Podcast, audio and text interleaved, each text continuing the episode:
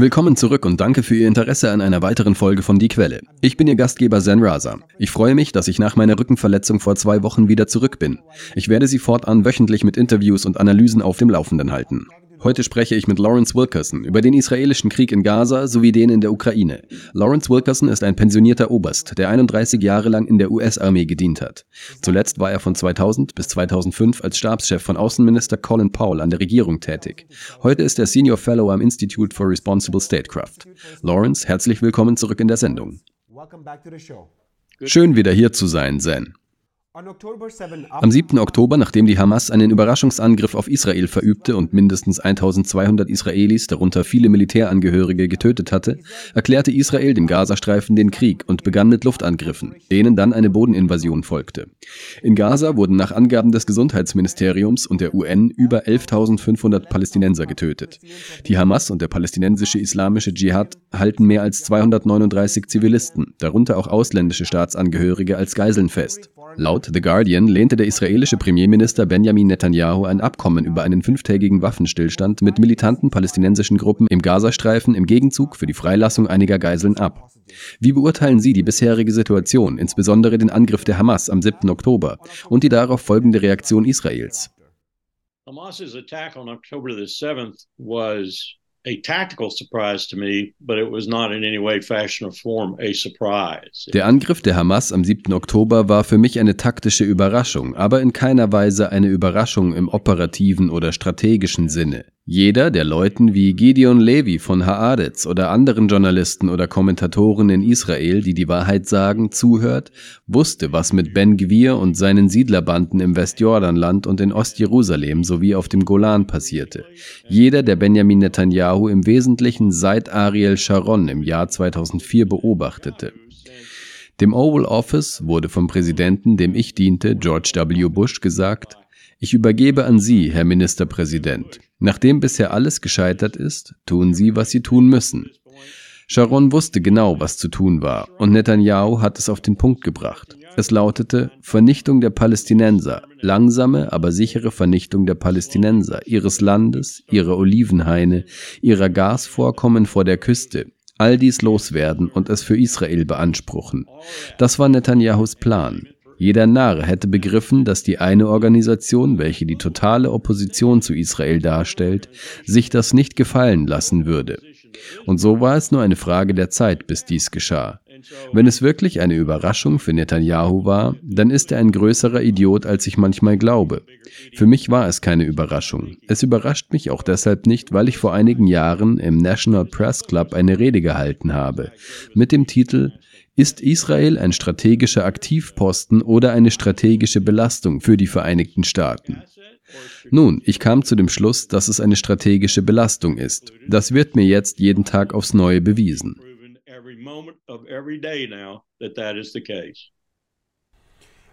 Sie haben den Hintergrund und den Kontext der Situation dargestellt. Wenn Sie dies jedoch in den deutschen Medien tun würden, würden Ihnen viele vorwerfen, die Anschläge vom 7. Oktober zu rechtfertigen. Wie unterscheiden Sie zwischen der Bereitstellung von Hintergrundinformationen und der Rechtfertigung der Anschläge? Well, the first thing you need is an educated, intelligent audience. Zunächst einmal brauchen sie ein gebildetes und intelligentes Publikum. Daran besteht kein Zweifel. In diesem Land gibt es nur sehr wenige dieser Zuhörer. Und zweitens denke ich, dass man sich die langfristigen Zusammenhänge ansehen muss. Nehmen Sie zum Beispiel die Ukraine. Auch das war keine Überraschung, vor allem wenn man sich vor Augen führt, was wir in Georgien getan haben. Was Russland getan hat, nachdem mein Präsident den Beitritt Georgiens zur NATO angekündigt hatte. Nach dieser Ankündigung wusste man, dass Putin etwas unternehmen würde. Man wusste nicht genau wann und ich muss sagen, dass dies im Februar 2022 eine Art Überraschung für mich war. Aber es war keine anhaltende Überraschung. Ich wusste, dass es passieren würde. Es ist also nicht so, dass Sie versuchen, die brutalen Anschläge vom 7. Oktober zu entschuldigen. Genauso wenig wie Sie versuchen, die Anschläge vom 11. September auf die Vereinigten Staaten zu entschuldigen. Aber man wusste, dass sie kommen würden. Sie waren unvermeidlich. Sie würden kommen. Und wenn man diese Art von historischem Hintergrund nicht hat, wie kann man dann mit der Krise intelligent umgehen, wenn sie eintritt? Die deutschen Medien und das politische Establishment haben weitgehend darauf verzichtet, die Begriffe Völkermord, kollektive Bestrafung oder ethnische Säuberung zu verwenden und stützen diese Positionen mit dem Argument, Israel handle in Selbstverteidigung und wolle nur Hamas-Terroristen treffen. Wenn palästinensische Zivilisten getötet werden, dann wahrscheinlich deshalb, weil die Hamas sie als menschliche Schutzschilde benutzt. Andererseits hat der weltbekannte israelische Holocaust-Gelehrte Rat Segal vor kurzem erklärt, dass Israels Angriff auf den Gazastreifen ein Zitat Lehrbuchfall von Völkermord sei. Selbst UN-Generalsekretär Antonio Guterres äußerte sich auf einer Pressekonferenz zur Lage im Nahen Osten in New York wie folgt. Ich möchte ihn hier zitieren. Berichten zufolge werden jeden Tag Hunderte von Mädchen und Jungen getötet oder verletzt. Innerhalb von vier Wochen wurden Berichten zufolge mehr Journalisten getötet als in jedem anderen Konflikt seit mindestens drei Jahrzehnten. Es wurden mehr UN-Helfer getötet als in jedem anderen vergleichbaren Zeitraum in der Geschichte unserer Organisation. Zitat Ende. Warum gibt es Ihrer Meinung nach diese Diskrepanz zwischen den Medien und den internationalen und Menschenrechtsorganisationen, die einerseits sagen, dass Israel Kriegsverbrechen und vielleicht Völkermord begeht, und andererseits den Medien und dem politischen Establishment, die sagen, dass sie in Selbstverteidigung handeln und nur Terroristen ins Visier nehmen? Wo liegt die Wahrheit? Betrachtet man es rational, so muss man sagen, dass Kriegsverbrechen begangen werden, wobei ich nicht weiß, ob wir die Definition des Völkermordes schon erreicht haben. Wir sind nah dran. Ich musste das mit Colin Paul durchgehen, als er versuchte, dies für den Sudan zu erklären, wie Sie sich vielleicht erinnern, vor einigen Jahren. Die meisten Menschen wollen nicht in diesen Bereich gehen, weil es alle möglichen Auswirkungen mit sich bringt. Aber es sieht sehr danach aus, als ob es später vor einem Gericht so weit kommen könnte. Und in der Tat sagen viele führende Politiker der Welt in ihren Parlamenten, dass wir Israel vor ein internationales Tribunal für Kriegsverbrechen, einschließlich Völkermord, stellen sollten. Ich denke, dass das, was wir in den letzten 20 Jahren im Irak, in Afghanistan und anderswo in unserer Geschichte der Kriegsführung getan haben, für diejenigen, die sich dafür interessieren, eindeutig ist. Es ist schwierig für uns, solche Dinge zu erwähnen, und es ist schwierig für die westliche Welt, die größtenteils tatenlos zusah, während wir im Irak so handelten, was ebenfalls ein Kriegsverbrechen darstellte, und zwar von Anfang an. Kofi Annan hat es ausgesprochen. Dies ist ein internationaler Konflikt, der nicht autorisiert war. Daher ist es ein Kriegsverbrechen. Und er hatte recht. Diejenigen, die mit Steinen auf Leute im Glashaus werfen, müssen sich also vor ihrem eigenen Glashaus in Acht nehmen. Das ist also ein Grund und ein wichtiger Grund dafür, dass die Medien dem nicht nachgehen. Die Medien in den Vereinigten Staaten beispielsweise sind fast, ich würde sagen, ein Organ der Regierung und ihrer Politik. Ganz gleich, ob es sich um die rechte oder die linke Partei handelt, je nachdem, um welches Medium es sich handelt. Die Schwierigkeit, die ich im Moment habe, ist, dass wir einige wirklich seltsame Dinge erleben. Nicht seltsam, wenn man die Beweggründe einiger dieser Führer versteht. Man sieht zum Beispiel, wie die Araber sich zusammenfinden und fast alle wollen einige wirklich drastische Dinge in Bezug auf Israel tun.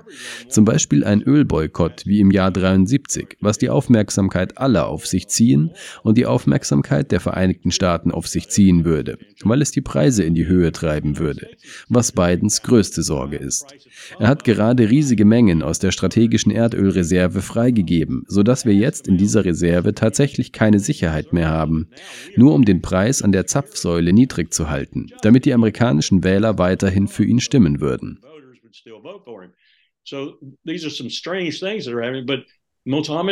Es geschehen also einige seltsame Dinge. Aber Mohammed bin Salman hat sich offenbar eingemischt und gesagt, nein, das können wir nicht tun. Das sind keine Maßnahmen, die wir ergreifen sollten. Und Ägypten hat ihn bei einigen dieser Punkte auch unterstützt. Man sieht also, dass in den verschiedenen Golfstaaten und anderen arabischen Ländern sehr ruchlose Aktivitäten im Gange sind weil sie die sehr lukrativen Handelsgeschäfte, die sie mit Israel abzuschließen gedenken, nicht unterbrechen wollen. Und das palästinensische Volk sei in dieser Hinsicht verdammt.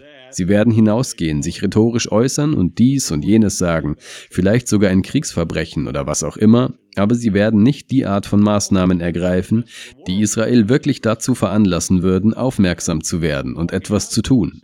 Ganz im Gegenteil, der Rest der Welt oder ein Großteil des Rests der Welt. Menschen gehen auf die Straße, es gibt Menschen, die Israel verurteilen. Es gab große Demonstrationen in Amman, Jordanien zum Beispiel. Heiliger Strohsack, ich habe diese Szenen gesehen und gedacht, der König muss wirklich zu Tode besorgt sein, weil er auf einem Pulverfass sitzt.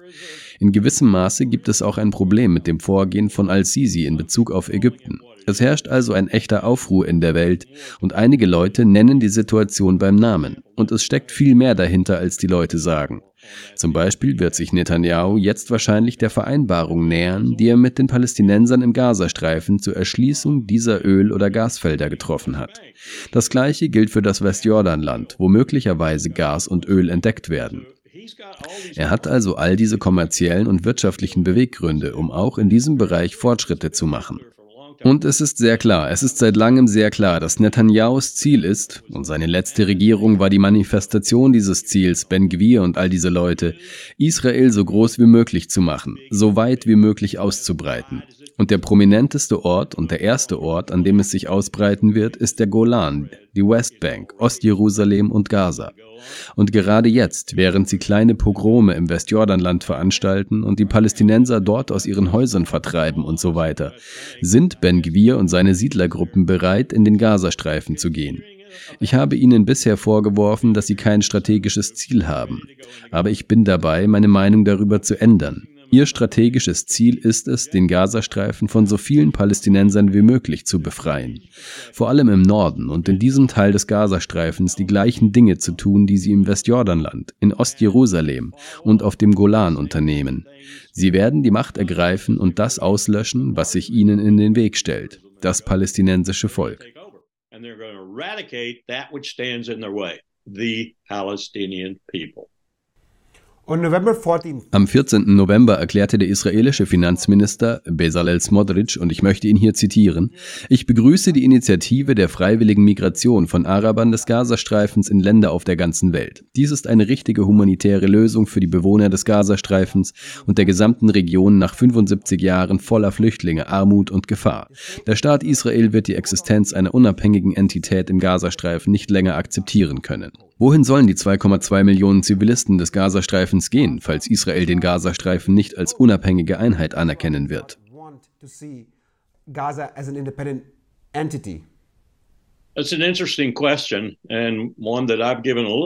Das ist eine interessante Frage, über die ich auch nachgedacht habe. Was wir hier sehen, ist genau das, was gerade als Wunsch, als Ziel, sogar als Ziel des aktuellen Konflikts in Gaza beschrieben wurde.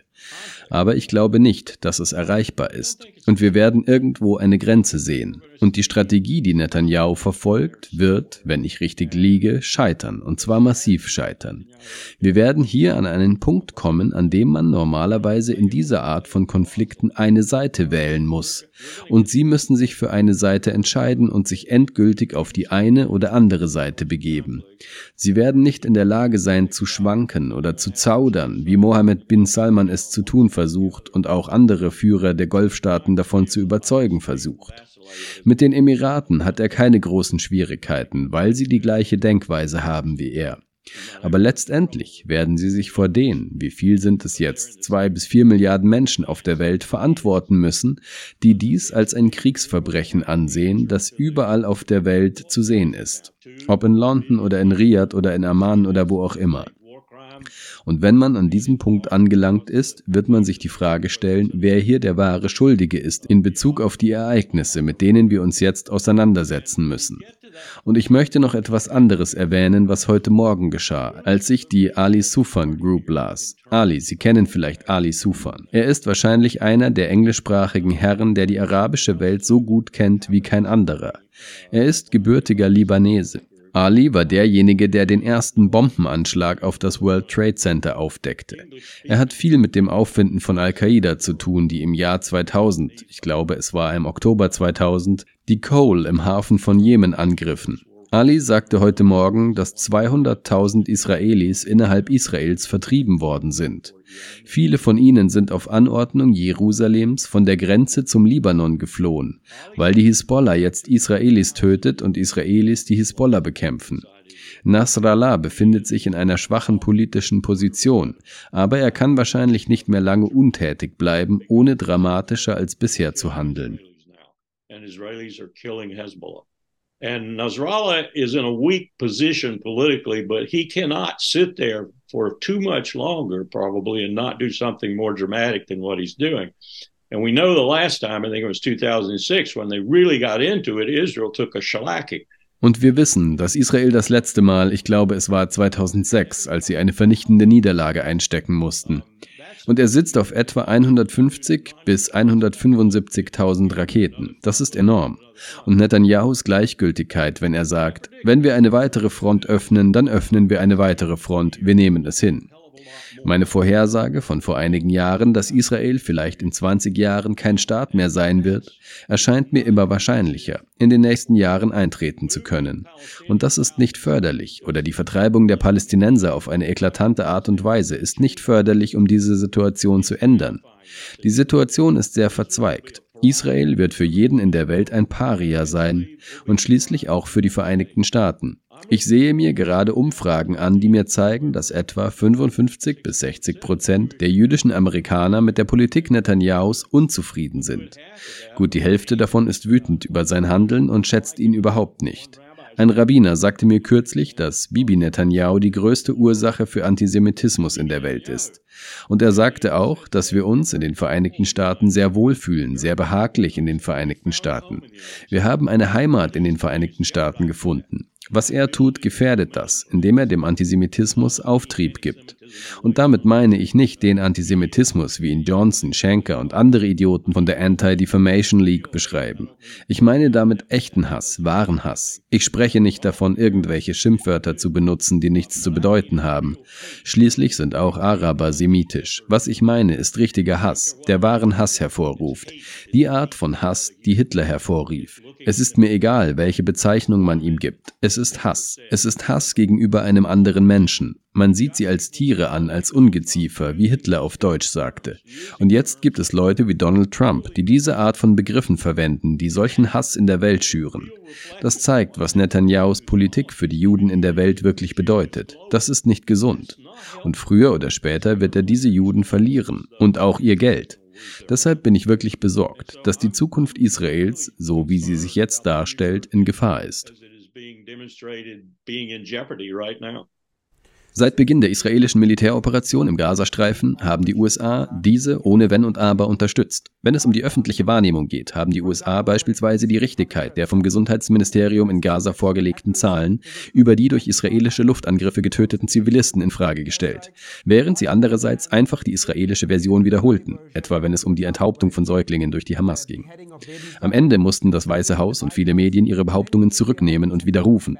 Was die finanzielle Unterstützung betrifft, so planen die USA, Israel rund 14 Milliarden Dollar an Militärhilfe zukommen zu lassen, sobald der Finanzierungsstreit im US-Kongress beigelegt ist. Auf der diplomatischen Bühne legten die USA im vergangenen Monat ihr Veto gegen eine Resolution des Sicherheitsrates ein, in der ein Waffenstillstand im Gazastreifen gefordert wurde. Doch nun hat der UN-Sicherheitsrat unter dem wachsenden Druck der USA eine Resolution für eine humanitäre Pause im Gazastreifen verabschiedet, wobei sich die USA der Stimme enthielten. Als jemand, der die Funktionsweise der US-Außenpolitik im Detail kennt, fragen Sie sich, warum die USA Israel weiterhin mit einer Carte Blanche unterstützen. Das ist die Frage des Tages und sie wird von Tag zu Tag wichtiger. Die Vereinigten Staaten haben eine Beziehung zu Israel, die, wie ich bereits sagte, euphemistisch ausgedrückt eine strategische Belastung ist. Wenn man den Euphemismus wegnimmt und es so zum Ausdruck bringt, wie es wirklich ist, ist das außerordentlich gefährlich. Wenn Israel sich isoliert, isolieren sich auch die Vereinigten Staaten und zwar in vielerlei Hinsicht auf grausame Art und Weise, die in den nächsten zehn Jahren zu einem Verlust an Macht und Ansehen führen wird. Noch schlimmer als in den letzten 20 Jahren mit den Kriegen in Afghanistan und im Irak, Folterprogramme und dergleichen. Unsere Beziehung zu Israel wird jetzt von wahrscheinlich 3,5 bis 4 Milliarden Menschen auf der Welt als verrückt angesehen. Zweitens spiegelt es die Tatsache wider, dass wir uns um niemanden außer um weiße Menschen und reiche weiße Menschen kümmern. Zum Dritten sind die Vereinigten Staaten vom Weg abgekommen, und zwar auf eine so stümperhafte, dumme Art und Weise, dass sie sich wahrscheinlich nicht mehr erholen werden. Das schürt den Widerstand gegen uns in der Welt zusätzlich zu allen anderen Ursachen. Die Klimakrise zum Beispiel. Der globale Süden sieht uns als die größten Verbrenner fossiler Brennstoffe, uns und Europa, als die Hauptverursacher der Klimakrise. Und sie leiden darunter. Und fragen Sie die Bewohner des globalen Südens. Sie sehen Anzeichen, sichtbare Anzeichen der Klimakrise. Dürre ist eines der großen Probleme, massive Überschwemmungen ein anderes. Fragen Sie Pakistan, ob dort nicht auch einige Folgen der Klimakrise zu spüren sind. Seeing signs, visible signs of the climate crisis. Drought being one of the big things, massive floods being another. Um, ask Pakistan if if they didn't see some results of the climate crisis. Um, so this is this is a way to finish the empire off. Dies ist also eine Möglichkeit, das Imperium zu zerstören, verbunden mit der Theorie von John Hagee, dass Israel für die Entrückung notwendig ist. Sie wissen schon, Christians United for Israel und dieser verrückte Haufen, der Millionen und Abermillionen von Dollar in die Siedlungen im Westjordanland schickt, um deren Befestigung auf palästinensischem Land und Vermögen zu finanzieren. Das lässt diese Leute noch verrückter aussehen, und die Vereinigten Staaten erscheinen dadurch als eine Macht, die ihren Verstand verloren hat und in der Welt durchdreht. Die letzten 20 Jahre der Kriegsführung haben viel dazu beigetragen, dies zu untermauern. Aber jetzt wird der Welt noch viel deutlicher vor Augen geführt, dass wir uns nicht ändern werden, dass wir keine positiven Veränderungen in der Welt bewirken werden. Wir werden unsere Macht nicht gegen Menschen einsetzen, die das Gesetz brechen, gegen Menschen, die das gefährden, was uns lieb und teuer ist, gegen Menschen, die humanitär handeln oder antihumanitär handeln, die gegen alles verstoßen, wofür wir angeblich stehen, solange sie Juden und Israelis sind. Das ist die Art und Weise, wie die Welt dies zunehmend sieht. Das ist nicht gut für diese Macht, die jetzt 33 Billionen Dollar Gesamtschulden hat.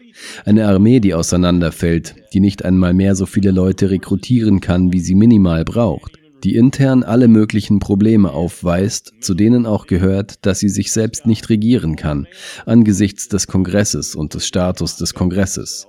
Wir stecken in großen Schwierigkeiten in den USA und dennoch schicken wir Geld nach Israel und in die Ukraine. Und die größte Bedrohung für die Zukunft der Vereinigten Staaten, wenn sie denn eintritt, eine staatliche Bedrohung, liegt in Asien. Wir dagegen befinden uns am östlichen Ende des Mittelmeeres und im übertragenen Sinne im Herzen Europas, in der Ukraine. Das ist Wahnsinn, wie John Mersheimer immer und immer wieder sagt. Wir handeln strategisch wahnsinnig.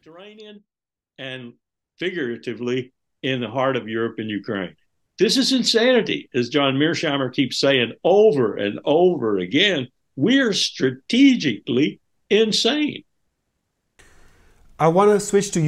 Ich möchte jetzt auf die Ukraine eingehen. Reuters berichtete kürzlich, dass amerikanische und europäische Beamte mit der ukrainischen Regierung über mögliche Friedensverhandlungen mit Russland zur Beendigung des Krieges gesprochen haben. Außerdem schrieb der Spiegel, eine der meistgelesenen Zeitungen Deutschlands, kürzlich in der Unterzeile seines Artikels, Zitat, Wochen nachdem ein Terroranschlag in Israel die Aufmerksamkeit der Welt von der Notlage Kiews abgelenkt hat, ist die Lage in der Ukraine düster.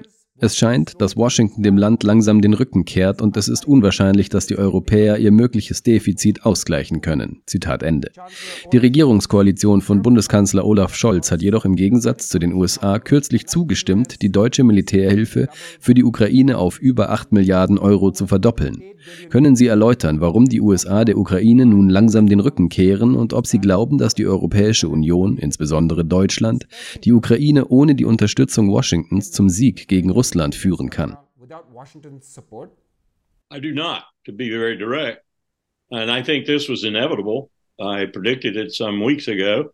Uh, Zelensky was the biggest impediment at that time. I think they've decided, they being Washington, decided. Ich glaube das nicht, um ganz direkt zu sein, und ich denke, dies war unvermeidlich. Ich habe es vor einigen Wochen vorausgesagt. Zelensky war zu diesem Zeitpunkt das größte Hindernis. Washington hat wohl beschlossen, dass jetzt kein Hindernis mehr besteht. Wenn es sein muss, werden sie ihn loswerden. Aber die Situation in der Ukraine war noch nie positiv. Es war immer ein Kampf David gegen Goliath, aus dem Goliath in diesem Fall unweigerlich als Sieger hervorgeht upbringing Und das ist es, was jetzt passiert. Die skrupelloseste Oval Office Rede von Joe Biden oder irgendeinem anderen Präsidenten in unserer Geschichte, die ich je gehört habe, war die, die ich in New York gehört habe. Und am Ende hat ein CNN-Kommentator eine kluge Bemerkung gemacht. Er sagte, das sei eine sehr politische Rede gewesen. Das kann man wohl sagen. Denn was Joe Biden in dieser Rede sagte, war, wir haben wirklich Probleme, uns selbst zu regieren. Deshalb werde ich den Krieg in der Ukraine und die Unterstützung der USA für diesen Krieg und den Krieg im Gazastreifen, der gerade ausgebrochen ist, nutzen, um das amerikanische Volk zu einen und mich wiederwählen zu lassen. Als ich es analysierte, hörte ich es mir ein zweites Mal an, weil ich es nicht glauben konnte. Hier ist ein Präsident, der sagt, dass er seine Unterstützung für zwei Kriege, von denen einer verloren ist und der andere ein Kriegsverbrechen ist, nutzen wird, um das amerikanische Volk wieder zu vereinen. Warum wird das nicht funktionieren? Ich habe mir am nächsten Tag die Umfragen angeschaut und gesehen, dass die amerikanische Bevölkerung in ihrer Unterstützung für die Gelder für die Ukraine dramatisch nachgelassen hat und sehr unschlüssig war, ob sie in Bezug auf Gaza auf dieser oder jener Seite stehen sollte. Ich dachte, Mensch, dieser Präsident hat den Verstand verloren. Er hat ihn verloren. Aber das ist eine Karikatur, wenn auch eine gültige, der Vereinigten Staaten im Moment. Wir haben keine Richtung, wir haben keinen strategischen Ansatz in der Welt, wir verwalten nur unseren Posteingang. Und der von Joe lautet zu diesem Zeitpunkt, Mann, meine Umfragen sehen schlecht aus gegen Donald Trump, ich sollte besser etwas tun. Also werde ich das amerikanische Volk vereinen, indem ich meine Unterstützung für diese beiden Konflikte als einigendes Element einsetze. Wie absurd ist das denn? Das ist der Punkt, an dem wir stehen. Und Deutschland, um auf den Kern Ihrer Frage zu kommen, wird diese Lücke nicht füllen. Lawrence Wilkerson, pensionierter Oberst der Armee und ehemaliger Insider, vielen Dank für Ihre Zeit heute. Danke für die Einladung, Zen. Und vielen Dank für Ihr Interesse heute. Bitte vergessen Sie nicht, unseren YouTube-Kanal zu abonnieren, wenn Sie sich regelmäßig ein Video ansehen. Wir sind eine gemeinnützige, unabhängige Organisation, die kein Geld von Regierungen oder Konzernen annimmt. Wir lassen nicht einmal Werbung zu, alles mit dem Ziel, Sie mit Informationen zu versorgen, die frei von äußeren Einflüssen sind. Wir haben 144.000 Abonnenten und trotzdem spenden nur wenige Prozent regelmäßig für uns. Bitte denken Sie an das gesamte Team, das hinter den Kulissen arbeitet, von der Kamera über das Licht bis hin zum Ton. Im Falle unserer deutschen Videos, die Übersetzung, die Vertonung und die Korrektur. Und wenn Sie heute spenden, stellen Sie sicher, dass wir Sie auch in Zukunft mit gemeinnützigen und unabhängigen Nachrichten und Analysen versorgen können. Ich bin Ihr Gastgeber Zen Raza. Bis zum nächsten Mal.